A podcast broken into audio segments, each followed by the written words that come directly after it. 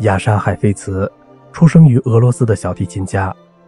海菲茨在欧洲大陆成功的新闻一早就传到了美国，于是许多杰出的独奏家出席了1917年10月他在卡内基音乐厅的个人首演。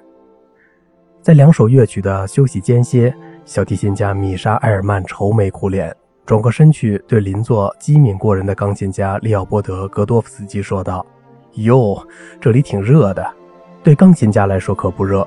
戈多夫斯基回答道：“关于这句妙语，还有一个版本。戈多夫斯基说的是，只有小提琴家会觉得热吧。”